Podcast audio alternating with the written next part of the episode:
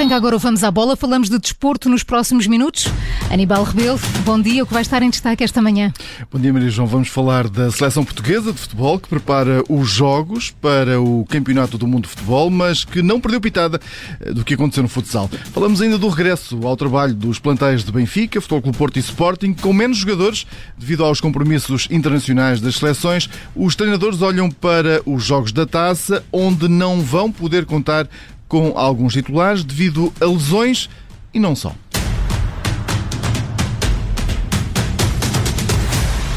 Começamos então este Vamos à Bola com a seleção portuguesa de futebol, que já está a preparar o jogo, os jogos com o Qatar e com o Luxemburgo referentes ao Campeonato do Mundo. Mas Aníbal, não lhes passou ao lado a conquista, claro, do Mundial de Futsal por Portugal. Quem assumiu isso mesmo foi Rubem Neves, o médio do Wolverhampton, diz que não perdeu pitada do jogo e deu, claro, os parabéns à Estávamos colados, colados ao ecrã a ver o jogo. O futsal é um desporto que eu, que eu gosto muito, particularmente. Um, portanto, foi uma alegria enorme ver os nossos jogadores darem-nos mais uma, mais uma alegria nesse, nesse desporto. Uh, portanto, mais uma vez, dar os parabéns. Segui muito atento uh, à competição e fico muito feliz por, uh, por todos os jogadores, por todo o staff e por, e por todos os portugueses. Ora, Rubem Neves, que foi também questionado sobre a coincidência de Major ter sido campeão do mundo de futebol de praia na despedida. O mesmo aconteceu com Ricardinho, agora no futsal. Mas será que Cristiano Ronaldo poderá despedir-se da seleção com um título mundial no Qatar? Ora, a resposta foi esta. Não, não me acredito muito uh, nessas coincidências. Acredito no trabalho e acredito uh, e acredito em todos os jogadores e toda a equipa que, que vai estar presente a, a representar Portugal. Isso sim acredito e acredito que, que iremos fazer um, um, excelente trabalho e vamos dar o nosso melhor para conseguir levar Portugal longe, que é esse sempre o nosso grande objetivo, independentemente da, da competição. Portanto, não vai ser diferente no, no próximo Mundial e acredito plenamente que quem, quem lá estiver vai dar o máximo uh, para conseguir, uh, para conseguir vencê-lo. Nem sei se será o último do Cristiano. sem coincidências, mas com vontade de vencer. É assim que está a Seleção Nacional, que esta manhã prossegue a preparação para os jogos com o Qatar e também com o Luxemburgo, num treino no qual o selecionador Fernando Santos já deverá contar com a maioria dos jogadores. Ora, já devem subir ao relevado João Cancelo, Rubén Dias, Nuno Mendes, Bruno Fernandes, João Mário e Bernardo Silva, eles que ontem eh, só fizeram trabalho de ginásio. Ora, também José Fonte e Trincão, que falharam o primeiro treino por ainda não se terem juntado à seleção, eh, deverão hoje já estar à disposição do selecionador nacional. A maior dúvida é para já Diogo Jota, uma vez que o avançado do Liverpool apresentou queixas musculares, ontem não subiu ao relevado. O treino de hoje, esse está marcado para as 10 e meia da manhã, na cidade do futebol. E o Benfica empatou com o Bayern de Munique, mas calma, foi na estreia da Liga dos Campeões em futebol feminino. Um jogo sem golos no Seixal, frente às quartas classificadas do ranking da UEFA, na estreia do Grupo D. Ora, as jogadoras do Benfica são a primeira equipa portuguesa a chegar a uma fase eh, tão adiantada da prova, sendo que estão a participar numa histórica primeira edição com fase de grupos para as melhores 16 equipas, divididas em quatro grupos de quatro. Ora, na próxima jornada, a 14 de outubro, a formação comandada por Filipe eh, Patão vai jogar com as francesas do Lyon, elas que são recordistas de vitórias eh, na prova e primeiras da hierarquia europeia. Ora, nesta jornada, a equipa francesa venceu as suecas do Haken por 3-0. E depois de uma dupla folga, o plantel principal do Benfica regressa hoje aos treinos. Com esse objetivo de preparar a terceira eliminatória da Taça de Portugal, frente ao Trofense no próximo dia 16. Jorge Jesus deverá promover uma grande rotação no 11 para esse encontro, até porque nos próximos dias vai trabalhar com a equipa a meio gás. Ora, o treinador das Águias não conta com 11 jogadores devido aos compromissos internacionais. Os sul-americanos vão ser os últimos a voltar e devem mesmo ficar afastados da visita à trofa. Já o uruguaio Dário Núñez e o brasileiro Lucas Veríssimo, eles que se defrontam na madrugada de dia 15 em Manaus, não estarão com toda a certeza no jogo. Na mesma data, Otamendi representará a Argentina frente ao Peru em Buenos Aires. Ora, no boletim clínico das Águias eh, estão eh, Rafa Silva, também Valentino Lázaro e eh, Seferovic. São três jogadores também a darem dor de cabeça a Jorge Jesus. E fora de campo, Rui Costa, atual líder do Benfica, Benfica critica o cartão do adepto. Foram críticas feitas ontem na casa do Benfica de Albufeira, onde esteve em campanha para as eleições eh, do próximo dia 9 de outubro. Rui Costa aponta o dedo a este novo mecanismo que diz está a retirar adeptos do Estádio da Luz.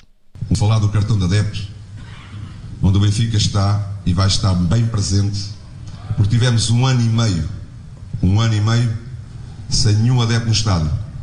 Vocês tiveram um ano e meio sem poder ver as vossas equipas.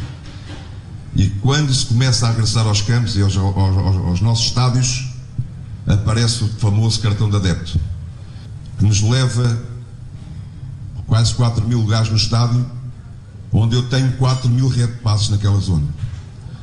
E portanto, ao fim de um ano e meio, sem público no estádio, sem vocês terem a possibilidade de estarem nos estádios, claro que não foi culpa de ninguém, claro que foi culpa da pandemia, é um facto. Mas agora, meus senhores, devolvam-nos os nossos adeptos ao estádio, nós precisamos deles. E as críticas de Rui Costa, ele que assume que o Benfica vai estar sempre à cabeça dos problemas do futebol, conjuntamente com a Federação, com a Liga e também com as restantes instituições ligadas ao desporto. E quem está também na corrida às eleições do Benfica é Francisco Benítez, que quer fazer uma auditoria ao clube. O único adversário de Rui Costa nestas eleições, agendadas já para o próximo sábado, anunciou que se for eleito irá pedir uma auditoria forense para perceber o que é que se tem passado no Benfica, recordando os processos que têm envolvido o nome do clube nesta entrevista que deu à BTV, o candidato às eleições dos encarnados promete também dar início a um processo de revisão dos estatutos do clube. A poucos dias deste escrutínio, o empresário de 57 anos assegura também que os dois processos serão desencadeados nos primeiros 100 dias após eh, a eventual vitória neste sufrágio. E no Sporting hoje, a Assembleia dos Acionistas da SAD, uma Assembleia Geral onde vão ser votadas as contas da época passada. Apesar da, história, da histórica reconquista do título, o Sporting fechou eh, o último exercício com um resultado eh, líquido negativo, perto dos 33 milhões de euros. Ora, em contrapartida, o sucesso desportivo e a análise aos valores praticados pelos adversários sustentam eh, nesta Assembleia Geral a proposta de aumento dos eh, honorários de Frederico Varandas e dos restantes membros executivos da SAD. Ora, esta Assembleia Geral deverá ainda deliberar sobre a atribuição de prémios variáveis ao Presidente e aos restantes administradores. Desta reunião será também a aprovação de um ou mais empréstimos obrigacionistas até ao valor máximo global de 50 milhões de euros. Aníbal, o Sporting que já prepara o jogo da Taça de Portugal com o Belenenses, mas com um plantel, plantel mais reduzido. Também devido aos compromissos uhum. das seleções, Ruben Amorim eh, chamou eh, por isso 10 jovens da formação leonina, Pedro Gonçalves e Gonçalo Inácio. Esses continuam a ser a grande preocupação do treinador dos Leões. Ontem os dois jogadores fizeram tratamento e trabalho condicionado no relevado. Eh, nesta altura, Ruben Amorim tem menos 8 jogadores que fazem parte do plantel principal, embora dois deles até agora só tenham jogado pela equipa São eles Gonçalo Esteves e Dário Issugo. Eh, dentro deste lote, quase todos voltaram a tempo do jogo da Taça de Portugal com o Belenenses no próximo dia 15, mas há um que eh, ficará literalmente a quilómetros de ser convocado. É Sebastián Coates. O central regressou aos eh, eleitos de Oscar Tabares, tendo em vista o compromisso de apuramento para o Mundial. São três jogos e horas antes de os Leões subirem ao relevado do Restelo, Coates, capitão dos, eh, do Sporting estará em Manaus, onde o Uruguai vai defrontar o Brasil. Vai ser assim mais uma dor de cabeça para hum. Rubén Amorim. Já que fala em dores de cabeça no Futebol Clube do Porto, o maior problema nesta altura é mesmo Otávio. É, o médio eh, é o único elemento do plantel eh, que está aos cuidados do departamento clínico. Espera poder eh, voltar às opções de Sérgio Conceição até à recepção ao Milan no dia 19, eh, jogo a contar para a terceira jornada da fase de grupos da Liga dos Campeões e para recuperar eh, todos os dias contam. Por isso, Otávio trocou a folga de segunda-feira passada por mais uma sessão de tratamento ou um problema na coxa direita. O restante grupo, esse esteve de folga durante dois dias, regressa ao trabalho hoje. E voltamos às seleções, mas desta vez para falarmos dos sub-21. Que preparam já os jogos com o Liechtenstein e a Islândia para o uh, Europeu de 2023. A Seleção Nacional de Sub-21 cumpriu ontem o segundo dia de trabalhos. Rui Jorge contou com os 23 jogadores sem limitações e na roda de imprensa, na, antes da sessão de trabalho, o médio Afonso Souza assegura que Portugal vai respeitar ao máximo o Liechtenstein, mas assume totalmente o favoritismo está do lado de Portugal.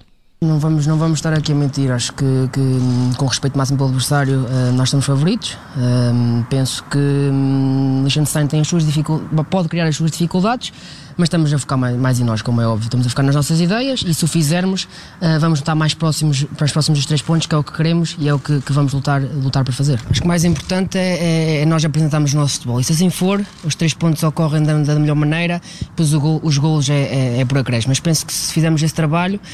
Um, a longo prazo vai, vai, vai, vai, vai aparecer os gols, vai aparecer cada vez, cada vez um, jogo, um jogo melhor produzido e acho que isso é o mais importante na minha opinião. Aqui a opinião de Afonso Souza, médio da seleção portuguesa. Portugal Liechtenstein está agendado para a próxima quinta-feira. O jogo vai ser em Vizela depois, cinco dias depois. A equipa orientada por Rui Jorge segue para Reykjavik, onde vai jogar com a seleção da Islândia. Aníbal, saímos do relevato para terminarmos a falar de surf. Porque se está a realizar nas ondas de Ericeira a segunda etapa do Challenger Series da Liga Mundial de Surf, com destaque para as portuguesas Teresa Bonvalô e Carolina Mendes, que já estão na segunda ronda, onde se juntam à Olímpica Yolanda Sequeira, o quadro masculino masculino esse ficou sem representantes ontem, eh, porque eh, foi eliminado o último Vasco Ribeiro. O dia de ontem ficou também marcado por eh, outras surpresas, a eliminação do campeão olímpico em Tóquio, o brasileiro Ítalo Ferreira, bem como outros favoritos, o japonês e residente em Portugal, Kanoa Igarashi, e também os australianos Conan Ollery e Wade Carmichael. O Mel Visla Pro Iriceira continua hoje, o período de espera prolonga-se até ao próximo domingo. Foi mais um Vamos à Bola das Manhãs 360 com o jornalista Aníbal Rebelo. Se não ouviu desde o início, esta edição vai ficar disponível, tal como todas as outras, dentro de minutos em podcast. Aníbal, obrigada. Até amanhã. Até amanhã.